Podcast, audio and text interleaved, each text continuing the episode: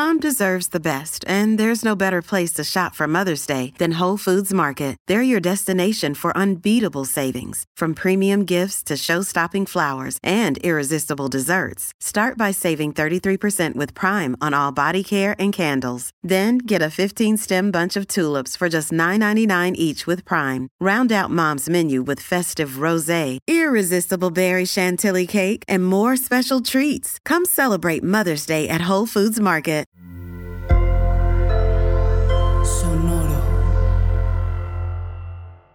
Nos han dicho muchas veces que todos somos especiales, especialmente entre los años 90, 2000, surgió esta idea de que de una u otra manera todos somos personas especiales hasta dónde eso es cierto y cómo impacta en la manera en la que nos entendemos y cómo relacionarnos con los demás desde esa perspectiva. ¿En serio somos todos especiales? Vamos a platicar de eso el día de hoy aquí en Supracortical. Supracortical. Supracortical. Supracortical. Con el médico psiquiatra Rafael López. Síguelo en todas las redes como arroba Rafa Rufus. No olviden que Supracortical es parte de Sonoro y que puedes encontrar la página de Sonoro www.sonoromedia.com para escuchar todas las producciones que tiene Sonoro y Supracortical es solo una de ellas. Les doy la bienvenida a Supracortical, yo soy Rafa López, médico psiquiatra y el día de hoy platicando con ustedes de una temática que no estoy seguro cómo llegué a ella. Ya saben que muchas veces me inspiro de eh, las propuestas que me ponen en las redes sociales, en arroba Rafa Rufus con doble red medio. Pero en esta ocasión de alguna manera llegué a esto. Y, ha de ser porque ahí en el inconsciente está grabado antes de la existencia de la canción de Baby Shark. Antes, pues, la canción que se escuchaba equivalente era aquella de Barney de Somos especiales, todos de alguna manera. Y, de repente empezó gradualmente a, a, verse por ahí pues, la contestación y la burla. Esto de decir, a ver, decir que todos somos especiales es una manera muy clara de decir que en realidad nadie lo es. Y hasta dónde esto es cierto. Y este episodio del podcast pues, podría ser muy corto, ¿no? O sea, podríamos decir, eh, plantear la pregunta, ¿todos somos especiales? No, acéptalo, que tengas buena noche, hasta la próxima. y, se acabó el, y se acabó el episodio. ¿Qué más le platicamos a esto? Sin embargo, hay una cosa muy interesante, que es que más allá de que todos seamos o no especiales, todos queremos sentirnos especiales. Y eso es una necesidad humana. Eso es algo que está guardado en nuestro ADN, es parte de, del hecho de que somos mamíferos, de que somos simios, somos una serie de homínidos muy particulares y parte del alimento psicológico que necesitamos desde el momento en el que llegamos a este planeta es el reconocimiento y es el sentirnos especiales. ¡Ay, qué bebé más hermoso! Yo, vaya, o sea, a, nadie medianamente buena onda lo he escuchado decir, ¡ay, qué bebé más feo, qué horror! Y decirle a un bebé genuinamente, es que eres horrible y eres la peor cosa que... No, lo, lo, que nos nace naturalmente cuando vemos a un bebé, cuando vemos a una niña, un niño, cuando vemos es, es, oye, qué especial eres. Incluso, por supuesto, cuando comenzamos una relación de pareja, sobre todo al inicio de las relaciones de pareja, es este discurso de, es que no sabes lo especial que eres para mí. O sea, es que el resto del planeta me tiene sin cuidado mientras te tenga a ti. Es que nombre tus ojos, tu cabello, tu nariz, tu manera de hablar, tu cultura, tus gustos, tu wow, eres una cosa completamente especial. Y, recientemente este, eh, revisamos en, en la plataforma de Horizonte 1, ya sabes que tenemos esta comunidad virtual, presencial, híbrida de horizonte1.com y de tanto en tanto hacemos cine debates y ahí en el cine debate pusimos, propusimos el tema de la película de Monsters University. Y hay, una, hay un fragmento que a mí, bueno, me fascina, es una cosa que me encanta, que es este momento donde van en un laberinto los monstruos y, se les van atravesando o niños o adolescentes. Y a los niños hay que asustarlos y a los adolescentes hay que esconderse de ellos porque son, son una cosa terrible. Y entonces sale una chica con, con el novio que, te das cuenta de que no vale un maldito peso partido por la mitad. Y, ay, es que yo lo amo, ¿no? Y es esta cosa de... Ah". En la adolescencia nos da esta sensación cada mes, cada tres meses, de que acabamos de conocer al gran amor de nuestra vida, al príncipe azul, a la princesa en desgracia, no sé qué tal, y nos contamos cuentos de hadas de lo especial que es esta persona. Eh, había rutinas por ahí hace, hace muchos años de comediantes que decían, es que, ¿cómo son estas cartitas de, adolescentes de... Eh, Lucía, dos puntos no sé qué decirte. Nos vemos mañana en clase, punto. O sea, y del otro lado era como, mamá, mira lo que me escribió, es que nombre tiene alma de poeta, qué bárbaro, qué manera de usar el lápiz, la pluma, las, las, las palabras, es tan romántico. Tan... Y es como, ¿de qué me hablas? El, el cerebro se intoxica y empieza a ver todo especial. De hecho, pues es, parte de, todo lo que ha surgido eh, desde hace muchos años, pero particularmente que se ha puesto de, moda recientemente con el tema de la psicodelia, decir, no hombre, es que te echas, te echas un brownie de estos y wow, o sea, todo se vuelve especial, absolutamente todo se vuelve especial. ¿Hasta dónde esto es cierto? ¿Hasta dónde es sano? ¿Hasta dónde es parte de nosotros? ¿Y cómo lo podemos ir integrando? De eso quiero platicar con ustedes el día de hoy. Pero empecemos primero por lo más obvio. Desde una perspectiva racional, estadística, no somos especiales. Nadie, nadie es especial. Todos, de hecho, somos más o menos la misma cosa.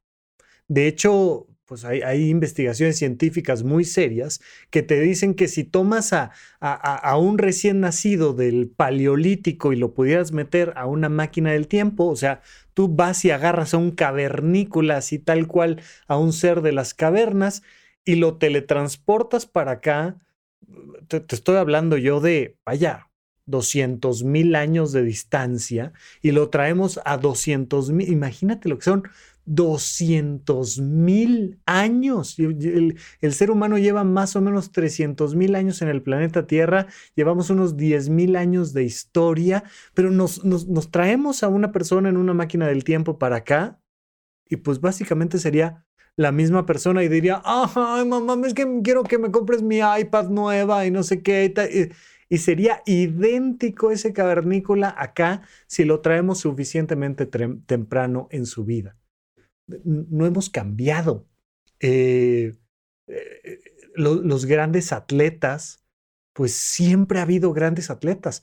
Claro, se van rompiendo las marcas mundiales porque hemos ido desarrollando tecnología tanto en la bioquímica como en la física, en la medicina, en, la tecnología, vaya, del calzado, de la pista, del manejo de las temperaturas, de los alimentos. Pero si tomamos esa misma tecnología y la llevamos 100 años atrás, pues los atletas de aquella época darían más o menos los mismos resultados que dan los de esta época. Pues hemos ido mejorando, sí, porque, porque hemos ido incorporando nuevas cosas, pero en realidad todos más o menos somos igual, te, puedes leer libros como, como El arte de la guerra de Sun Tzu o El príncipe de Maquiavelo y te das cuenta que pues la política es más o menos la misma, ¿no? O sea, volvemos al año de elecciones y siguen siendo más o menos las mismas cosas. Y, y, si revisas, por ejemplo, la película de El Padrino, te das cuenta de que lo que ves ahí en la, en la mafia italiana, ¿no? En, esta cosa de, del capici italiano, y de la familia italiana, pues, eh, pues sigue siendo lo mismo. Hasta el momento sigue siendo la misma cosa. Y no somos especiales, somos más bien normales. Y me encanta porque muchísima gente habla de esto sin realmente reflexionar y, te dicen, ¿pero qué es eso de normal? Lo normal no existe. Y les digo, ¿cómo no? Lo hemos platicado muchas veces. La palabra normal tiene dos definiciones muy particulares, una estadística y otra descriptiva.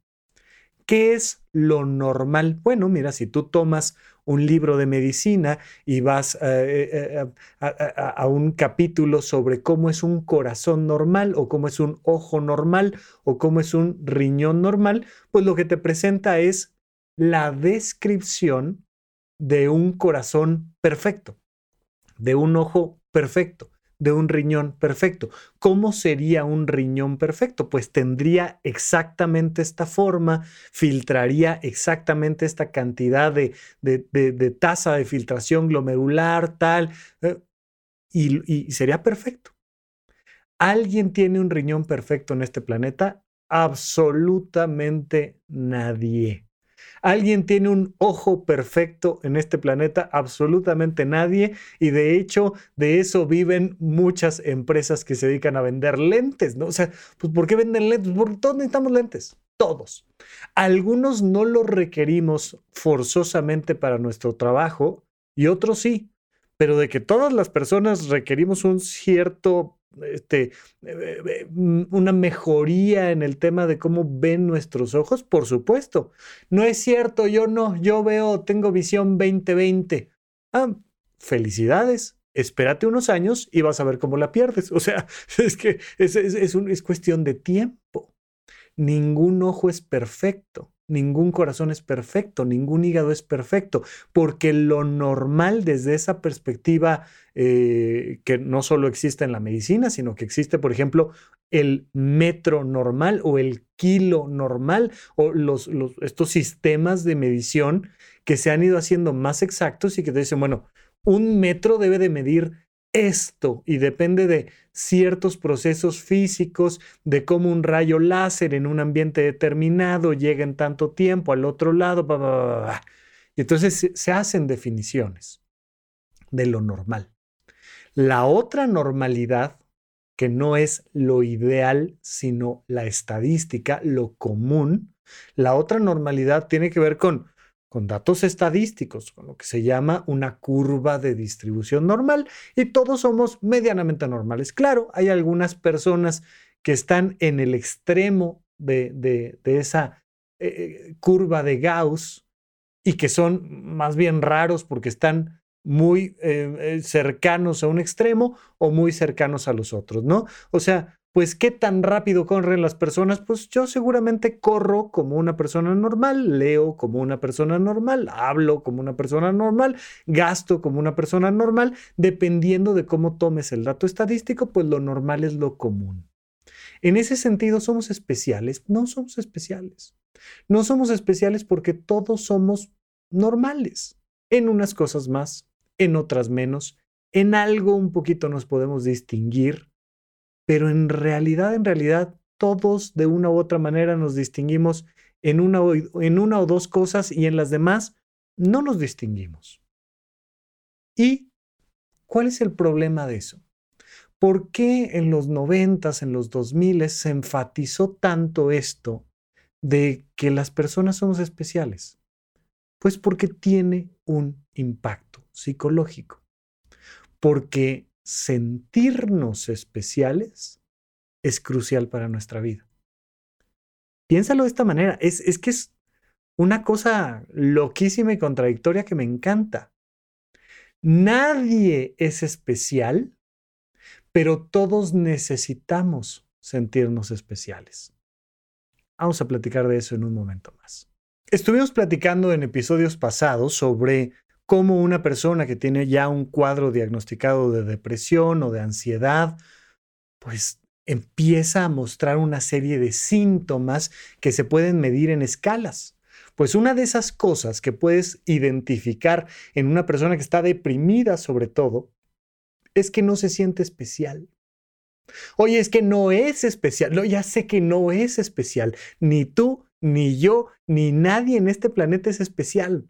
O sea, nos gusta armarnos ahí la historia de que los grandes atletas o los grandes científicos o los grandes em, empresarios son especiales, pero no son especiales. Tienen una que otra cosa que los distingue, pero en realidad son la misma cosa. Y de hecho por eso funciona la medicina, pues porque, oye, me duele aquí, pues no te ha de doler el tobillo, no te ha de doler el hígado, has de tener ahí piedras en la vesícula, pero, pero, ay, pues uno que otro tiene, en vez del corazón del lado izquierdo, lo tiene del lado derecho. Pero, pero en realidad somos todos los mismos. En, en el Instituto Nacional de Psiquiatría, eh, la doctora Marta Ontiveros, que era la subdirectora de hospitalización, que en, buena medida fue mi maestra y, la persona a la que le reportábamos durante un buen tiempo, eh, decía, los trastornos mentales, los problemas de la gente no son legión, o sea, no son muchos. Llega alguien a la consulta del psiquiatra, pues trae o depresión o ansiedad, hombre. Uno que otro trae trastorno obsesivo compulsivo, esquizofrenia, trastorno bipolar, este, a lo mejor trastorno por déficit de atención. Pero lo que todo el mundo va a traer es depresión y ansiedad. Si ya llegó al psiquiatra es porque... ¿Y por qué trae depresión y ansiedad? Pues por lo mismo. Oigan, estoy leyendo un libro padrísimo em, que es como muy antipsiquiatra. Sin embargo, es muy antipsiquiatra desde una perspectiva muy responsable, muy adecuada, que se llama Conexiones Perdidas. Me encanta. Te habla de lo inútil que son los antidepresivos. Y te lo digo yo, que por supuesto que he recetado antidepresivos a muchas personas, pero aquí te dan datos bien interesantes, muy lindo. Librazo, por favor. Este, vale mucho la pena, Conexiones Perdidas. Y ahí te dice, mira, pues estas son las causas de la depresión. Punto. No le muevas, son o esta, o esta, o esta, o esta, o esta. Punto, se acabó. Y, uno se va dando cuenta de que efectivamente, que cuando esas cosas nos pasan, caemos en depresión, pero uno de los síntomas claros que va a tener una persona que está deprimida es que deja de sentirse especial. Yo te pregunto a ti, más allá de que te des cuenta racionalmente de que no somos especiales, más allá de que podamos bromear un poco con la temática, ¿te sientes especial? ¿Te sientes especial para alguien? ¿Te sientes especial para algo? ¿Te sientes especial para ti? Si la respuesta es no, tenemos mucho que trabajar, porque tienes que encontrar eso que te hace sentir especial. Fíjate, no que te hace especial, sino que te hace sentir especial. ¿A qué me refiero con que tienes que? Pues con que va a mejorar tu manera de vivir, el sentirte especial. Y te puedes sentir especial por una religión o por una filosofía o por un arte o un deporte o una ciencia o una actividad o el cuidado que le das a alguien más o yo que sé qué pero parte básica y fundamental de las religiones es hacernos sentir especiales, a veces demasiado, ¿no? Conocemos perfectamente cómo en, un momento en el que la ciencia, la religión y la política pues, eran la misma cosa, pues creíamos que nosotros éramos el centro del universo, literalmente que el planeta Tierra era el centro y que el Sol giraba en torno a nosotros y que allá afuera estaba el firmamento, esas estrellas firmes que estaban allá pegadas en esa, en esa manta negra, este, ¿no? Y que, y que decíamos, o sea, ¿quién? Aquí, ¿quién es especial? Yo. O sea, nosotros. Onta bebé, onta bebé, aquí estoy. Yo soy el especial.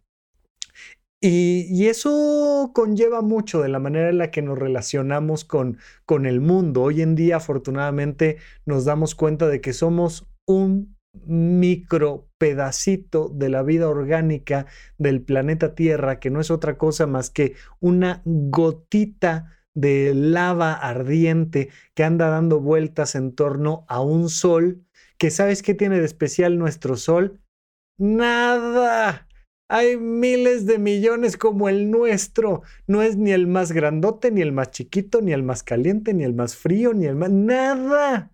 Eso es un sol normal, es una estrella normalita, común y corriente, este, que, así que digas tú, ¡ay, qué cosa más espectacular! La verdad es que no mucho, no está ni en el inicio de su vida ni en el final, está ahí como a la mitad, o sea, bastante promedio este asunto.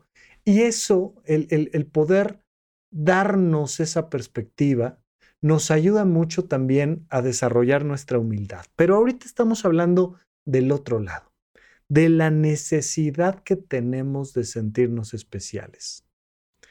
Si tú no te sientes especial, duele, entristece, marchita. O sea, si algo nos lastima, es estar en un trabajo donde no me siento especial no donde no sea especial, porque todos los trabajos son importantes, desde el más entre comillas, pequeño al más grandote, sea en sueldo, en horario, en tipo de actividad, lo que me digas. Todos los trabajos son igualmente importantes e igualmente inútiles. Oye, pues es que hay alguien construyendo un este, cohete que va a llegar a Marte. Y, o sea, yo ni me voy a enterar, yo me voy a morir antes de eso, o sea, no, va a pasar nada. No, que si llegaron a Marte y tú estabas vivo, oh, pues, pues a mí no me van a llevar definitivamente. Entonces, a mí qué. Oye, pero no, no, pero pues oye, este, ¿qué te gusta? Barrer yo mi propia casa, pues eso, eso como, como que, no, hace toda la diferencia. Es simplemente entender que no hay trabajos más especiales que otros pero que cuando tú estás haciendo tu trabajo, lo sientas como algo especial. Hay una frase del doctor Alfonso Risotto que me gusta mucho que dice, recobremos la infinita grandeza de nuestra pequeñez humana. Es, que es, nuestra, nuestra vida es ínfima y al mismo tiempo adentro tiene una cosa que es una infinita grandeza. ¿Infinita grandeza para quién? Para mí que la estoy viviendo hay una escena este, de esta serie que ya tiene muchísimos años de haber eh, comenzado, que se llama ER, ¿no? Sala de Urgencias. Y entonces hay, hay una temporada en la que en teoría están haciendo un documental adentro del hospital y entonces hay, hay un hombre trapeando, trapeando. Y le dicen, oye, ¿qué haces? Y dice, estoy mejorando la vida de las personas. Este es un lugar que tiene que estar limpio siempre. Y, de repente aquí hay sangre o vómito, un montón de cosas. Y para mí, si el cuerpo que está ahí en la plancha lo creó Dios, pues eso que se le salió, pues también lo creó Dios. Y a mí me toca estar aquí recogiendo las cosas que Dios ha creado y punto. Y, te marca este tema tremendo. Hay una vieja historia de un hombre igual que se acercan y le dicen, ¿qué estás haciendo? Y dice, estoy construyendo un castillo. Está poniendo un ladrillo sobre otro. Y por supuesto que hay otros, no sé, 300 personas construyendo el castillo, pero él desde su perspectiva mental dice, yo estoy construyendo un castillo. El darle el ángulo que te hace sentir especial, pero además el encontrar aquello que te hace sentir especial, cambia por completo la calidad de nuestra vida, la manera en la que nosotros percibimos nuestra vida. Prevenir un cuadro psiquiátrico de depresión, entre otras cosas, se sustenta en estar fomentando todo el tiempo aquello que nos hace sentir especiales. Pero seguiremos hablando un poco más de esto después de un pequeño corte aquí en supracortical. ¿En dónde, cuándo y para qué escuchas supracortical? Comparte tu experiencia en redes sociales para que más personas conozcan este podcast. Sigue al Dr. Rafa López en todos lados como arroba Rafa Rufus.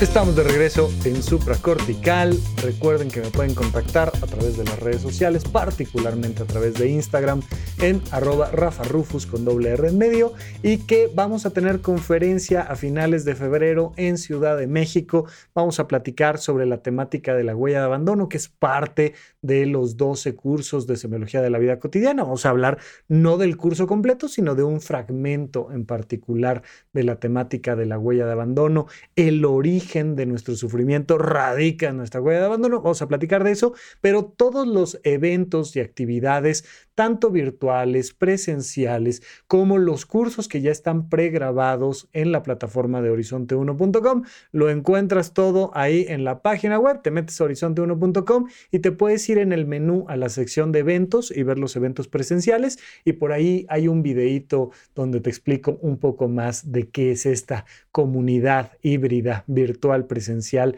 de Horizonte 1. Mientras tanto, seguimos platicando aquí del hecho de sentirnos especiales. Sentirnos especiales entonces le va a dar sentido a nuestra vida. ¿Por qué hago lo que hago? Porque me hace sentir especial. Pero ojo, eso no se inventa y además no se impone. Es decir, yo no puedo venir a decirte que el día que te gradúes de la carrera de medicina te vas a sentir especial. Hay muchas personas que se han sentido especiales tras graduarse de la carrera de medicina, pero muchas no. Y me acuerdo mucho de una compañera que tenía que se le notaba que estaba estudiando medicina por presión familiar. Su abuelo era el doctor non plus ultra, su padre era el mejor doctor de todos los tiempos, pues a ella le tocaba ser la mejor doctora de la nueva generación. Y, veías cómo arrastraba la cobija y platicabas con ella y te decía, pues es que a mí esto no me gusta. Esto, estudiar medicina, no me hace sentir especial.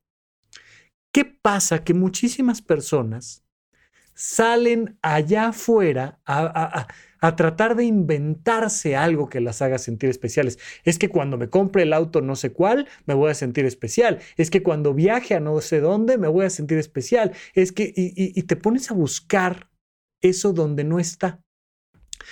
Esto de sentirme especial es algo que se descubre y se descubre muchas veces en chiquito.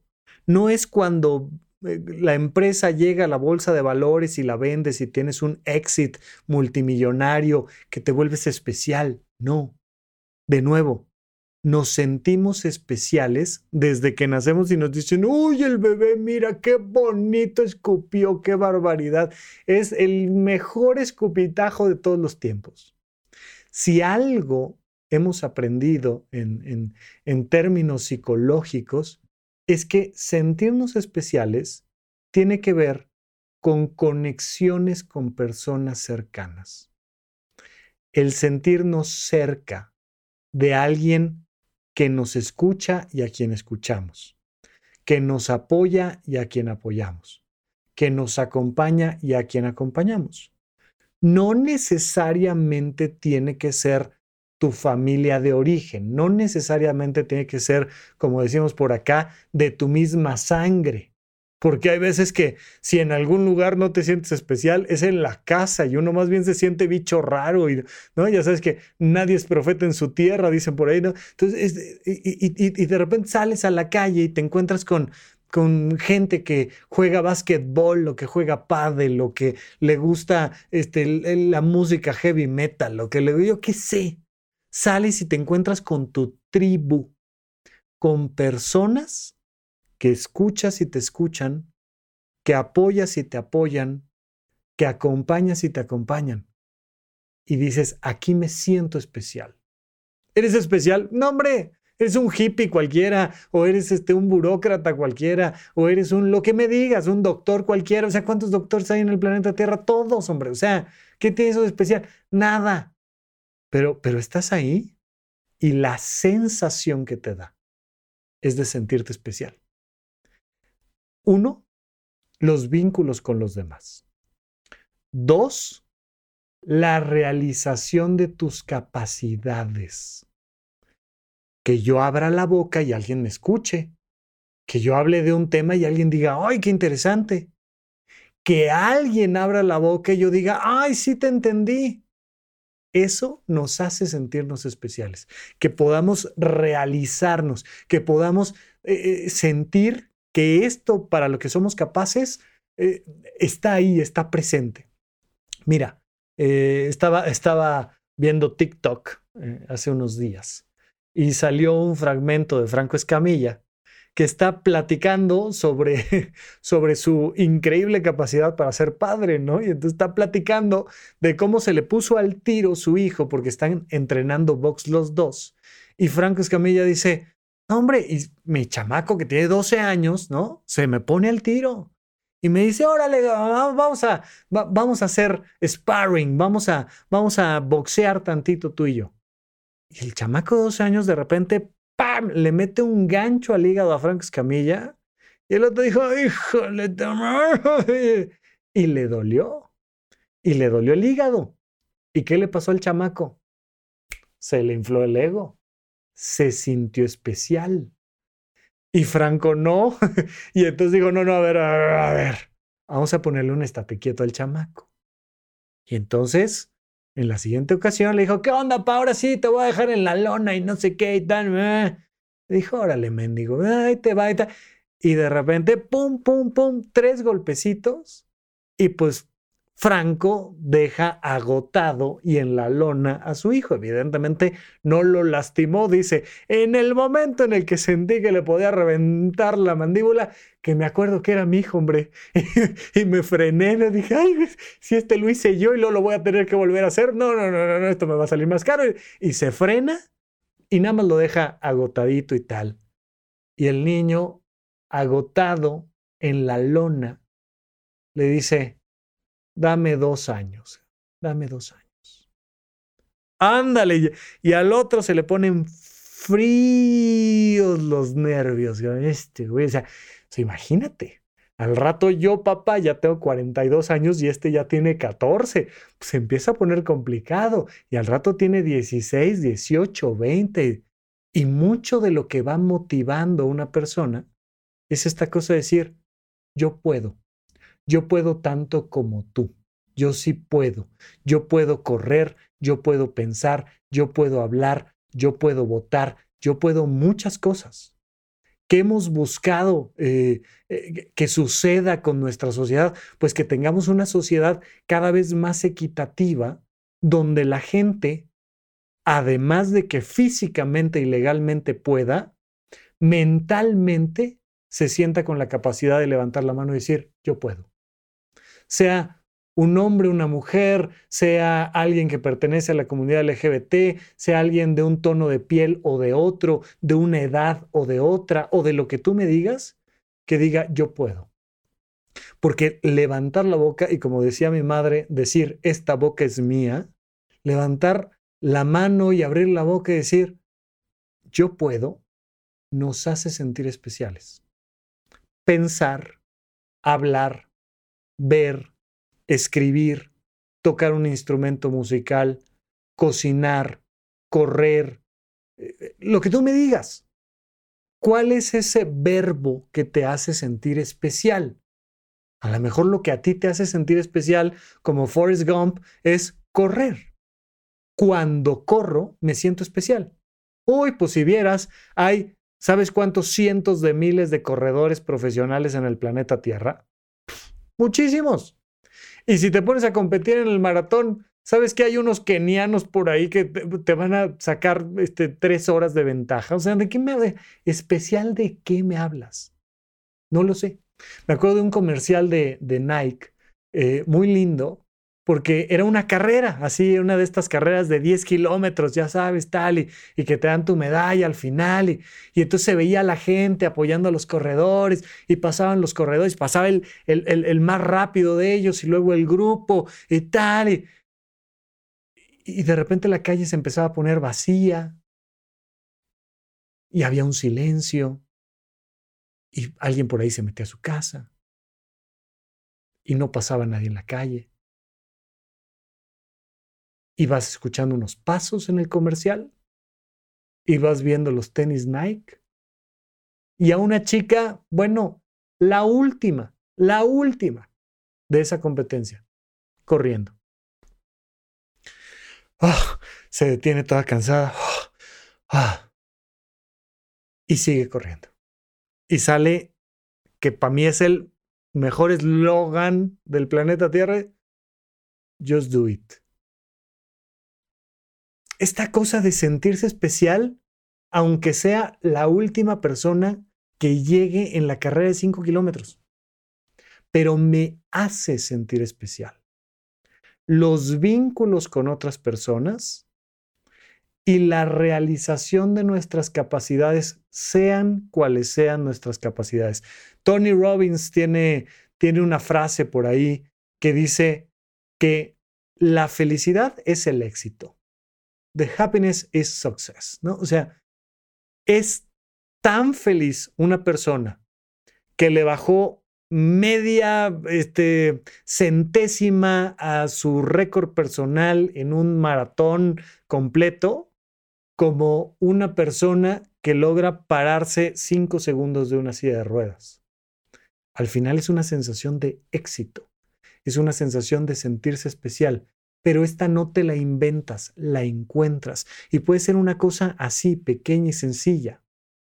Pero por supuesto que hay una versión filosófica de esto, que es e, e, el, el hecho mismo de valorar la vida por la vida en sí. ¿Por qué es valiosa una catarina o un pájaro o un árbol o un ser humano? Porque es un ser humano, o porque es un pájaro, o porque es un árbol, o porque es una Catarina. Esto es lo que se llama ontología, es lo, lo, lo, lo, que está relacionado directamente al ser. ¿Sabes por qué valgo? Por mi propio ser. Y ese es un mensaje que hay que estarnos repitiendo todo el tiempo, todo el tiempo, todo el tiempo. Entonces, no vamos a ser ingenuos, no vamos a ser personas que no se dan cuenta pues, que no tenemos nada especial, que no importa si tengo 100 mil seguidores, hay alguien que tiene 100 millones de seguidores en redes sociales. No importa si, si, este, si, si tengo 12 años o 36 años o 94 años, o, no, no importa. No importa si tengo mucho dinero, tengo poco, no importa. No soy especial, no somos especiales. Te lo digo ya, no eres especial y no busques serlo en términos estadísticos, prácticos, cuando te digo no busques, no, no me refiero a, que tenga algo de malo que hagas un negocio de 100 millones de dólares. Felicidades, qué bueno, o sea, adelante. Pero entendamos desde una perspectiva objetiva que eso no nos convierte en nadie especial, que traer un reloj o un auto o lo que sea no nos convierte en nadie especial en nada. Pero que en el fondo todos somos especiales. Todos podemos sentirnos especiales por el simple hecho de ser. Y en medio de esas dos cosas existe la realización personal y nuestro vínculo con los demás. ¿Quiénes son las personas que realmente te importan? Dedícales tiempo, dedícales energía y pídeles que te dediquen tiempo y energía. Hay que mantener nuestras conexiones con los demás al mismo tiempo que nos vamos realizando por, por, por, el simple hecho de que nos hace sentir especiales trabajar, sacar adelante a nuestra familia, hacer un negocio, levantar una empresa, pararnos de la cama, lo que tú me digas. Entonces, ¿somos comunes y corrientes? Claro. ¿Queremos sentirnos especiales? Todos, por supuesto. Hagámoslo manteniendo vínculos cercanos con los demás y realizando nuestras capacidades físicas, emocionales, mentales, pero vamos construyendo este sentido de que nuestra vida es especial. Al final de cuentas, eso es lo que andamos buscando. Hay muchas personas que pueden tener más o menos que otras y que no se sienten especiales y otras personas que tienen más o menos que otras y que se sienten especiales. En el fondo, eso es lo que realmente importa. Te dejo ahí la recomendación, te mando un abrazo y seguimos platicando aquí en Supracortical.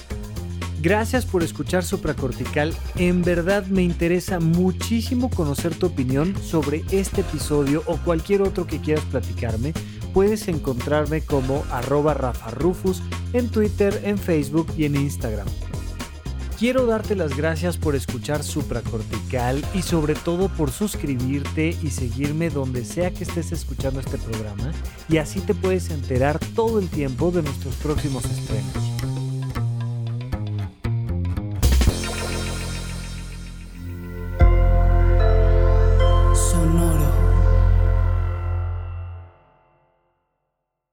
¿Quieres regalar más que flores este Día de las Madres? The Home Depot te da una idea. Pasa más tiempo con mamá plantando flores coloridas, con macetas y tierra de primera calidad para realzar su jardín. Así sentirá que es su día todos los días. Llévate tierra para macetas Bigoro por solo $8.97 y crece plantas fuertes y saludables dentro y fuera de casa. Recoge en tienda y sigue cultivando más momentos con mamá en The Home Depot. Haces más, logras más. Más detalles en homedepot.com diagonal delivery.